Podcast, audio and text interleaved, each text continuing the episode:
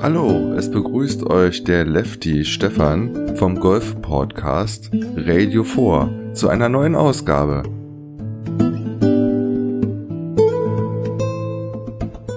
Radio 4, der Podcast für jeden Golfer.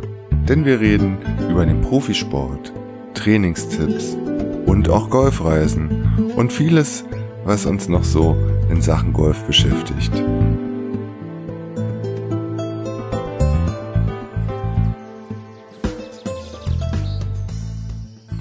Super, es freut mich, dass du Radio 4, den Podcast powered by golfsport.news eingeschaltet hast. In der heutigen Ausgabe werfen wir einen Rückblick auf die PGA Tour, auf die European Tour, die Ladies European Tour und es gibt noch ein paar Tipps und Anregungen.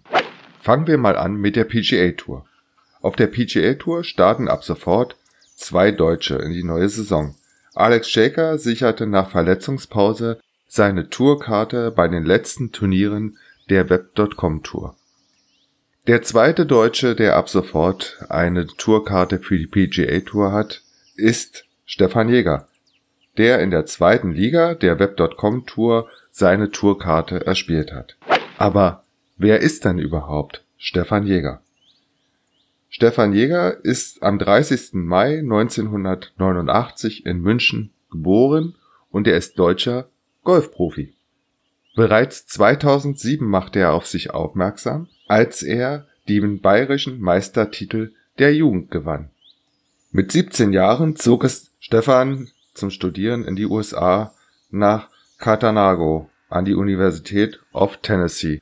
Dort spielte er in dem Golfteam.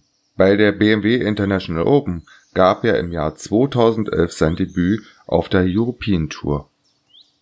Ende 2012 schaffte er es als erster Deutscher überhaupt in die finale Phase der Q-School für die National Wide Tour vorzudringen, wo er sich eine Tourkarte für die ehemalige National Wide Tour, Vorläufer der Web.com Tour, erspielen konnte.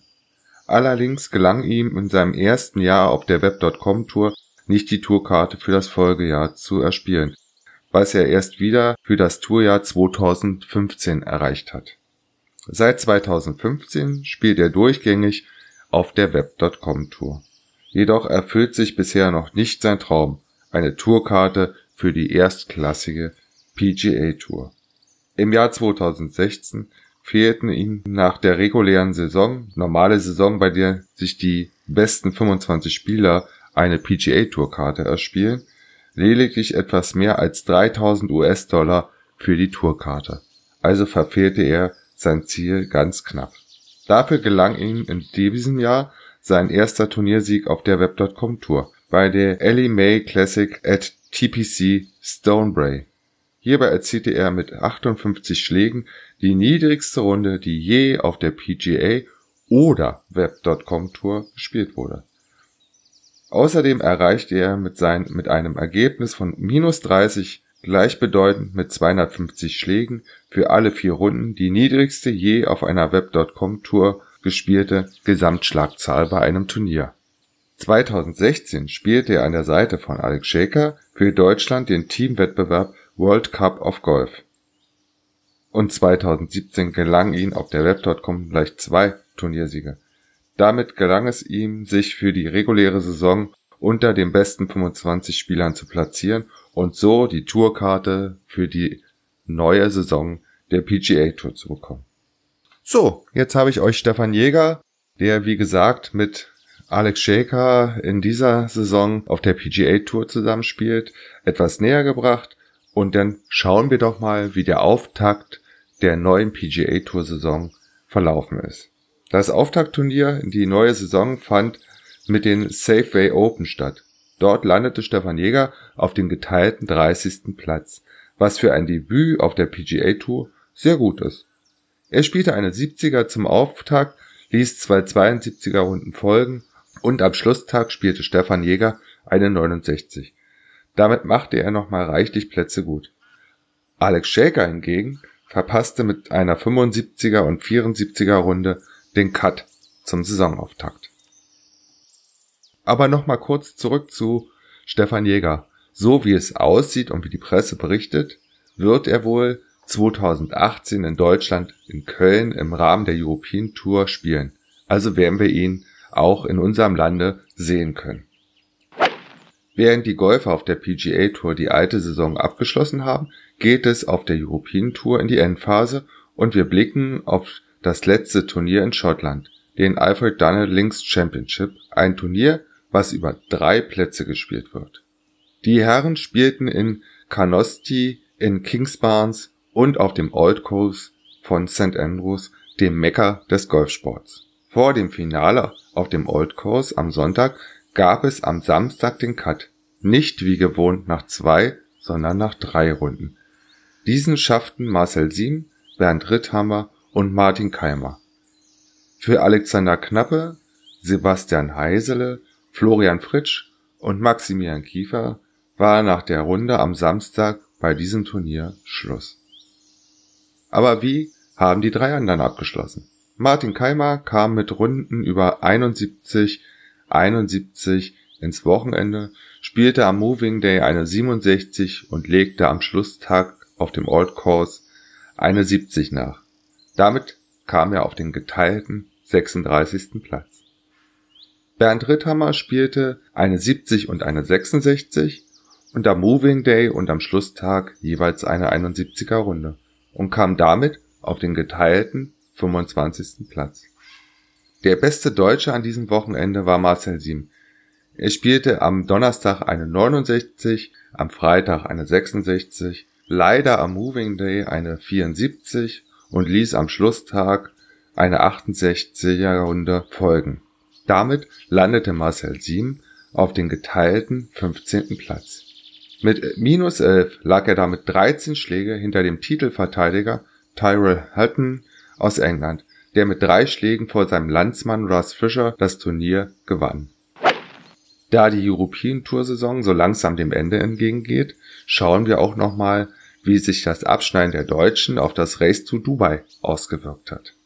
Martin Keimer liegt sicher auf dem Platz 41 mit seinen insgesamt 16 gespielten Turnieren. Marcel Sieben liegt aktuell nach 24 Events auf Platz 87, gefolgt von Maximilian Kiefer nach 23 Turnieren auf dem 98. Platz. Florian Fritsch folgt auf dem 117. Platz, Bernd Ritthammer auf Platz 121, Alexander Knappe auf Position 135 und Sebastian Heisele auf dem Platz 137. Da es nicht mehr viele Möglichkeiten gibt, müssen eigentlich alle ab Maximilian Kiefer in Italien angreifen. Ab Donnerstag, sprich morgen, stehen die Italien Open im Golfclub Milano, Entschuldigung, im Golfclub Milano auf dem Programm. Im letzten Jahr war an selber Stelle Francesco Molinari siegreich. Aber in den letzten Jahren fand das Turnier bereits im September statt. Also sind wir mal gespannt, was das Wetter in Italien für die Golfer so übrig hat. Aber wichtiger für uns und den Blick durch die deutsche Brille sind die Startzeiten am Donnerstag für unsere deutschen Jungs. Marcel Sieben startet um 9.20 Uhr von T1. Maximilian Kiefer folgt um 12.15 Uhr von T10. Martin Keimer startet um 13.05 Uhr von T1 und Florian Fritsch geht um 13.55 Uhr von T10 auf Birdiejagd. Die Italian Open, die es seit Anfang der European Tour gibt, haben aber auch einen Hammerflight. Der geht um 13.15 Uhr von T1 auf die erste Runde. John Rahm, Sergio Garcia und Tommy Fleetwood starten gemeinsam. Das heißt, die Top 3 im Race to Dubai gehen gemeinsam an den ersten beiden Tagen auf die Runde. Und für Sergio Garcia ist es die Premiere als Profi in Italien. Jo, dann werden wir mal unsere Schlussfolgerung ziehen, bevor das Turnier in Italien beginnt. Welche Chancen haben denn die Deutschen überhaupt noch, die Tourkarte zu sichern? Es werden wohl von den sieben Spielern nicht alle auch in der Saison 2018 dabei sein. Realistisch betrachtet haben eigentlich nur Martin Keimer die Karte sicher. Marcel Sim, Maximilian Kiefer, Florian Fritsch und Bernd Ritthammer haben noch eine Chance für die nächste Saison die Tourkarte auf der European Tour zu bekommen.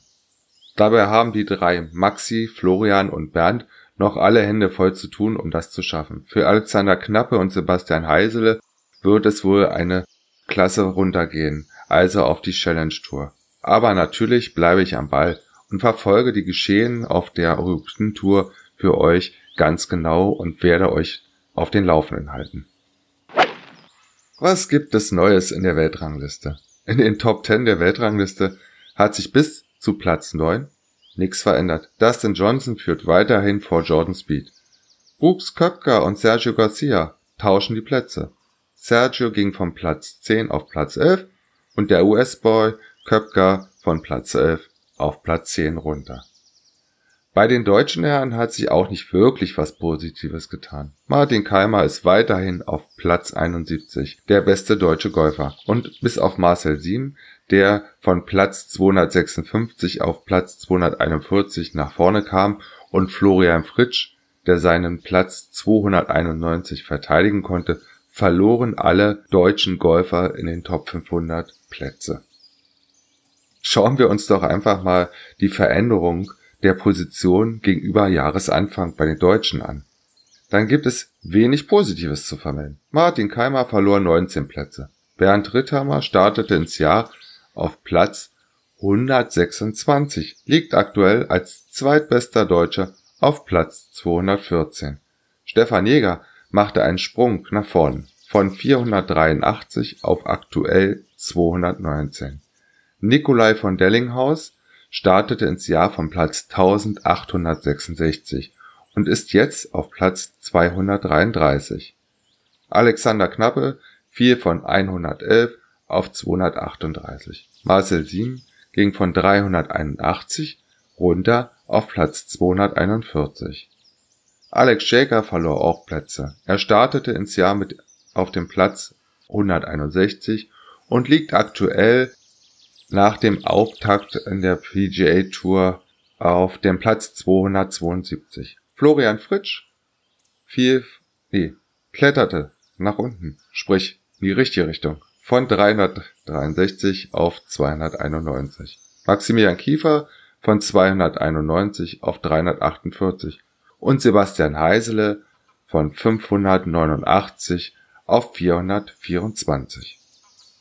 Zwei Herren möchte ich aber nochmal gesondert erwähnen. Zum einen Phil Mickelson, der nach dem Sieg beim President's Cup auch zum Auftakt in den USA unterwegs war und auf den geteilten dritten Platz landete bei den Safeway Open auf der PGA Tour. Sein über ein Jahr, seit über ein Jahr schlägt der US-Boy seine Drives zumeist wild ins Geraffel. Oft rettet er sich dort mit Kunstschlägen und durch sein einzigartiges kurzes Spiel hält er auch seinen Score zusammen. Wie wäre es, wenn die Drives auch noch auf dem Fairway landen würden? Dann wäre er bei jedem Turnier ein Mitfavorit. Der zweite Golfer ist der Nordire Rory McIlroy, der wohl in Schottland sein letztes Turnier gespielt hat, so vermute ich zumindest. Zumindestens für 2017, denn er schleppt ja schon länger eine Verletzung mit sich rum und spielt mit Handbremse im Back Turnier für Turnier. Zum Abschluss der Herren bleibt noch zu erwähnen, dass es sowohl auf der European Tour als auch auf der PGA Tour an diesem Wochenende eine Titelverteidigung gab.